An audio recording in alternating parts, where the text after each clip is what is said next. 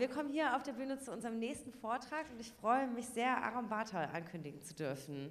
Er ist Künstler und untersucht mit seiner Kunst ähm, verschiedene Themen, aber unter anderem das Spannungsverhältnis zwischen öffentlich und privat, online und offline, Technologie, Verliebtheit und Alltagsleben. Und Aram wird uns heute Einblick aus seiner Arbeit des letzten Jahres geben, also seine neuen Werke, die sich mit Privatsphäre, Netzsicherheit und Kommerzialisierung des Netzes beschäftigen. Bitte gebt ihnen einen großen Applaus.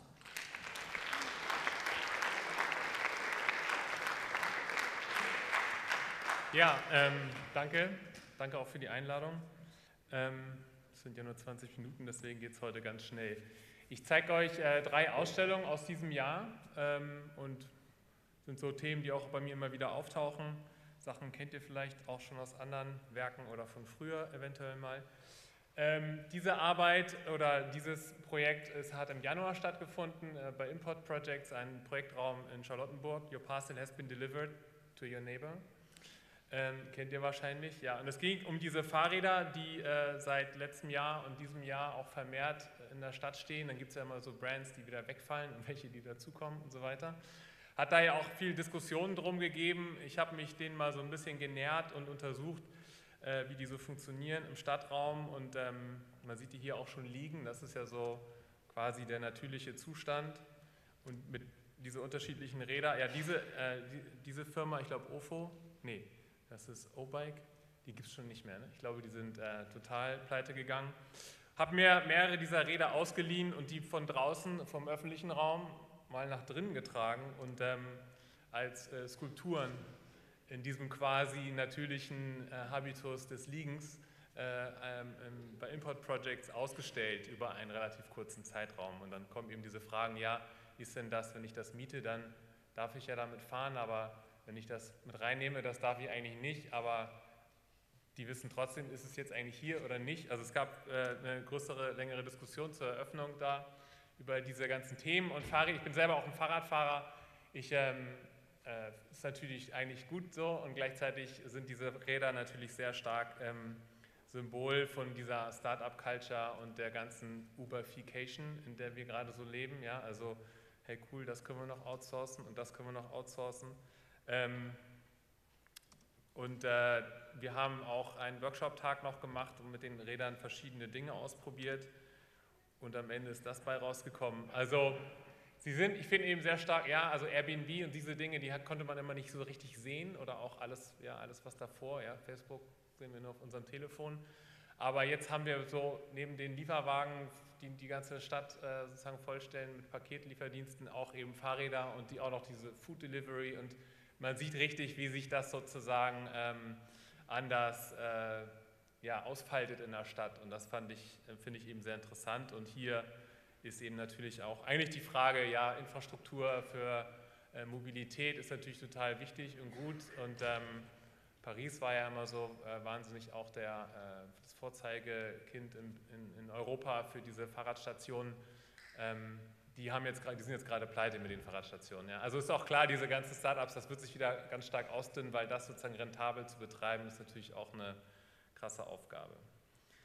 Ähm, die nächste Ausstellung in Straßburg im April äh, ging viel über, ja, über diese Frage äh, der Kamera und des Videos.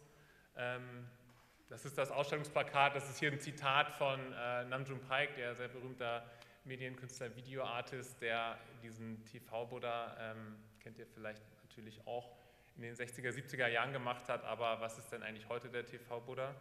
Äh, sind wir das in dieser Haltung? In Straßburg angekommen war dann total spannend. Ähm, ja, haben wir so, eine, äh, so einen Laternenmast mit Kamera gefunden, der dann auch tatsächlich da gerade in der Straße lag und irgendwie aus der Baustelle rausgebrochen war. Ähm, und kurioserweise hat auch die Kamera noch funktioniert. Wir haben uns dem Ding dann mal angenommen und ähm, das in der Stadt ausgelegt an, an verschiedenen Orten und geguckt, wie dann die Leute so reagieren. Und tatsächlich auch äh, meine Hacker-Crew hat dann noch so Zugriff gekriegt auf die Daten. Ja, es war alles ganz stark verschlüsselt.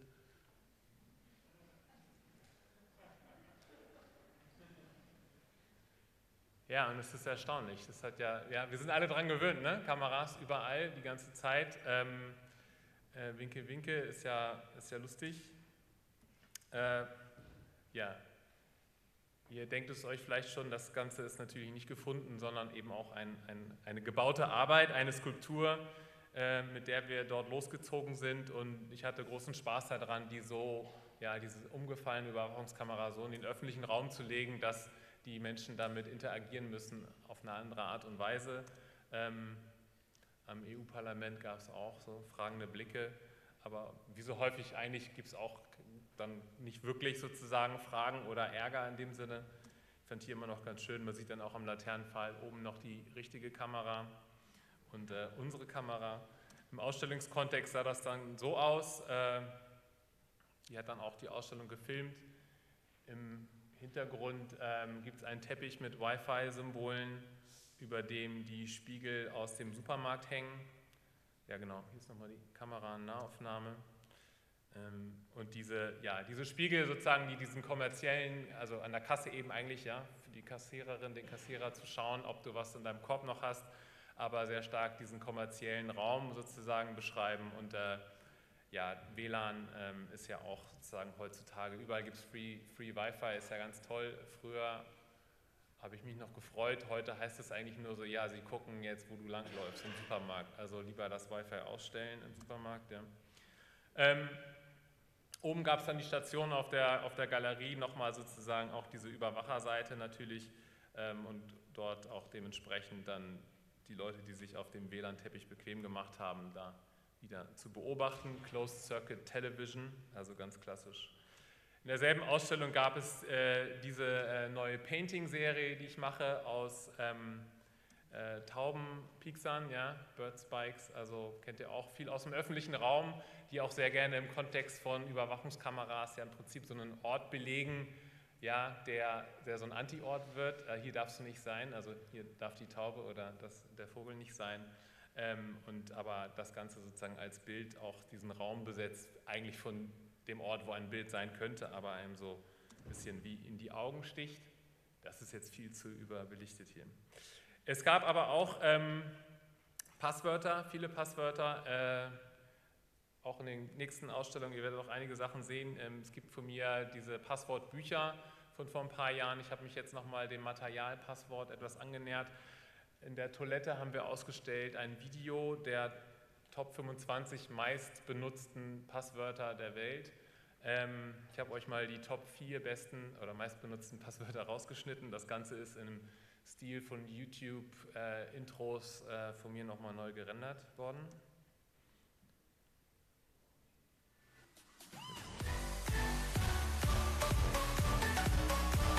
Das muss richtig laut, ja.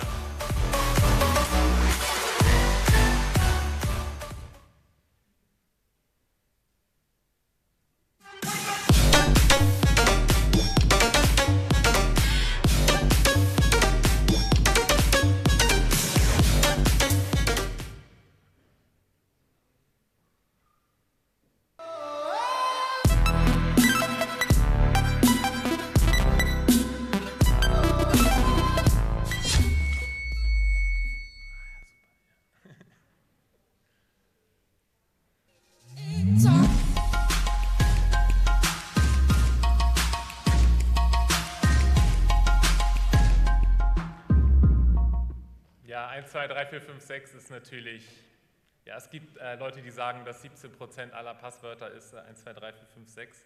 Ich weiß das nicht so ganz genau, aber ähm, genau, also das Passwort eben dieser, äh, der Zugang, unser Zugangsschlüssel zu unserer Splitter digitalen Identität, wo auch immer die dann ist, an vielen verschiedenen Orten, ist natürlich schon lange ein Problem. Die Passwörter sind für uns, wenn wir sie uns merken wollen, viel zu leicht und sie lassen sich leicht cracken.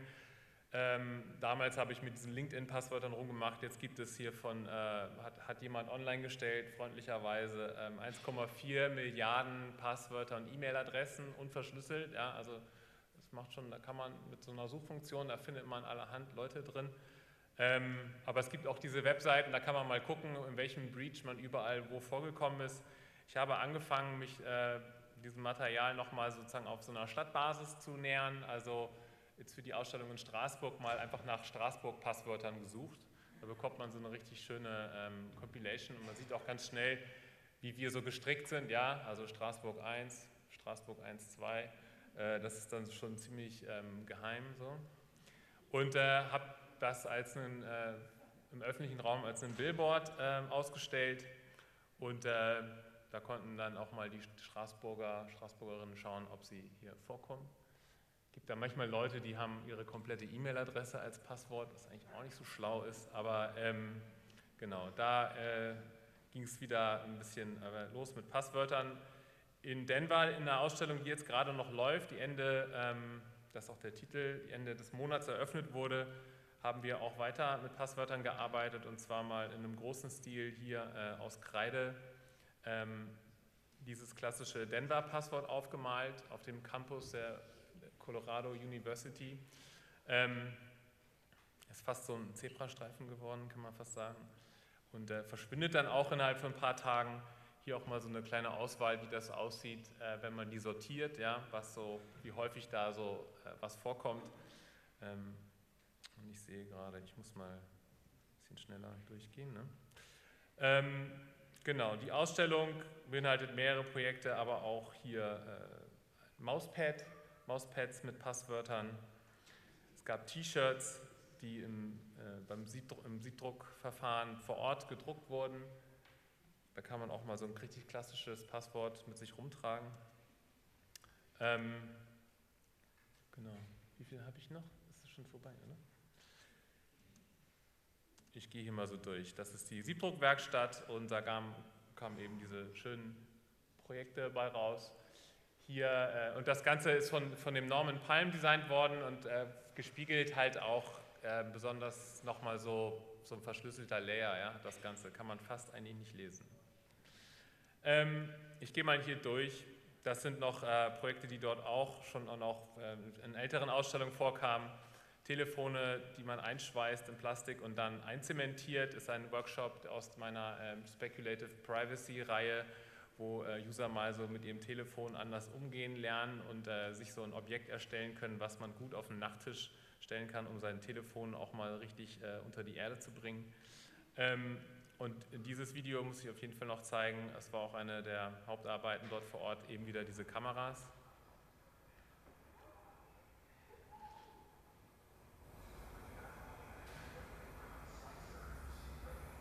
die, wenn man sie auf den Boden legt, eben anfangen rumzurollen. Die haben, sind tatsächlich mit einer Auto-Tracking-Funktion ausgestattet. Per Software sozusagen schaut es nach Bewegung, also dieser Computer, der da drin ist in der Kamera. Und äh, ja, dann fangen die an, sich zu bewegen über den Boden und ähm, sprechen, sprechen miteinander auf eine Art und Weise. Ähm,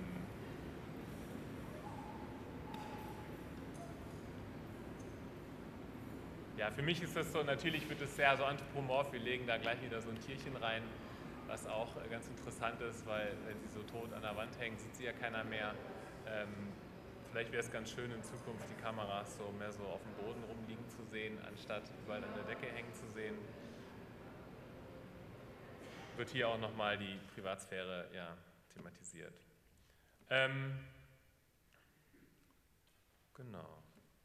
Zuletzt zeige ich noch, äh, euch nochmal den Drone Strike Button.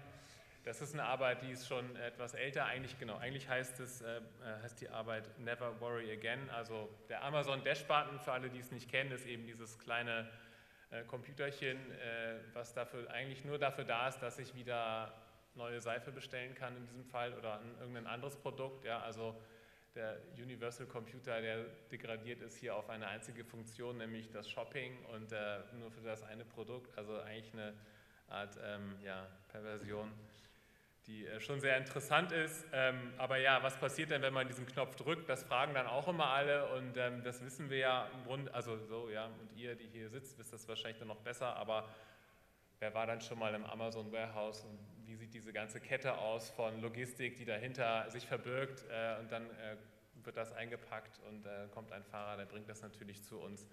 Und das Ganze ist äh, natürlich auch stark in der Kritik wegen Niedriglohn und dieser ganzen Umstände, unter denen das stattfindet. Und gleichzeitig ist aber eben auch die Frage, ähm, ja, äh, wie ist das mit dem Drohnenkrieg? Ja, also da sitzen ja auch Leute irgendwo im Bunker in Nevada oder wo auch immer und drücken auf einen Knopf Soldaten, die äh, Menschen damit umbringen. Und aber auch vielleicht nicht genau wissen, ja, wer ist das jetzt und warum eigentlich genau, weil die Information hat ja jemand anders. Das sind ja auch so Einsätze, die so zusammengestückelt sind. Ähm, und ich finde, das passt in dem Fall sehr gut zusammen, weil das ja auch im Grunde diese Kriege, die da geführt werden, ja eigentlich dafür da sind, dass wir in Ruhe weiter shoppen können und äh, immer schön einkaufen. Ne? Ähm, zu guter Letzt ein Hinweis auf die Ausstellung äh, ähm, äh, Gallery Delivery. Äh, Sebastian Schmieg, ein Freund, der macht eine Gruppenausstellung, die kann man sich ja, von einem Fahrradfahrer liefern lassen. Ich äh, das, empfehle das stärkstens, also gallery.delivery ist tatsächlich die URL. Schaut euch das mal an. Ähm, ich glaube, das kostet irgendwie so 15 Euro oder so und dann kommt äh, der Fahrradfahrer zu euch. Da gibt es verschiedene Sachen, die ausgestellt werden dann bei euch zu Hause. Ja? Und äh, man kann auch Dinge erstehen, zum Beispiel äh, so wie dieses ähm, Berlin-Passwort-Mauspad für 12,34 Euro. Ähm, und am äh, Samstag, am Sonntag ist ähm, in, äh, im NRW-Forum in Düsseldorf der G23-Gipfel über Verschwörungstheorien. Da werde ich auch einen Vortrag halten und äh, einen Workshop geben. Genau. Das ist äh, sozusagen das, was äh, in der, in der Zukunft stattfindet. Und ich glaube, ich bin mit meiner Zeit auch schon am Ende, oder? Ja, vielen Dank.